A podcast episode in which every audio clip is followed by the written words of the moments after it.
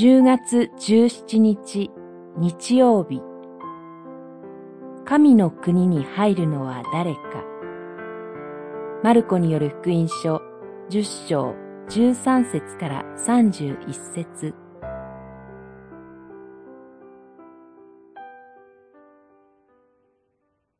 はっきり言っておく。子供のように神の国を受け入れる人でなければ、決してそこに入ることはできない。十章十五節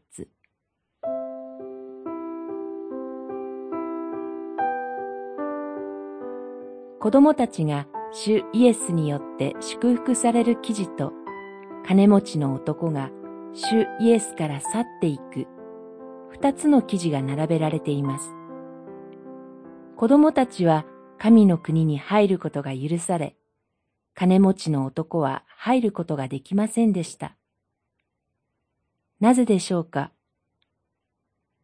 子供たちは自主的にやってきたのではなく、人々に連れてこられました。幼い子供たちにとっては、なすがまま任せる以外に方法はありません。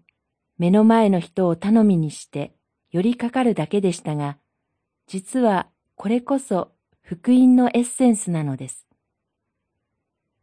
金持ちの男の場合は、財産が彼の拠り所となり、偶像となっていたため、主イエスは、彼を見つめ、慈しんで言われた。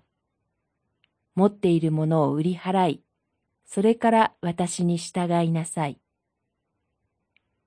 しかし男は永遠の命と彼の大きな財産とを天秤にかけて、彼にとって財産の方が重かったため、愛の招きの言葉に応答できませんでした。